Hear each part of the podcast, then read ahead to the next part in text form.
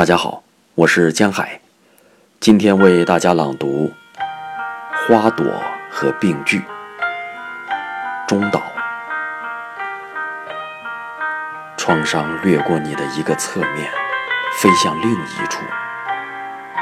一个春天的病句，从另一个春天中进入。一个枯萎的老头，在一个恋爱的公园里。看另一朵枯萎的花朵，一个妓女去打听另一个妓女的住处，一个小偷在偷另一个小偷的钱包。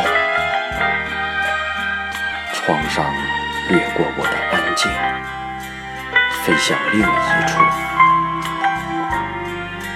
一个穷小子在做着发财梦，另一个穷小子在干着力气活一个闪电击在天上另一个闪电击在水中。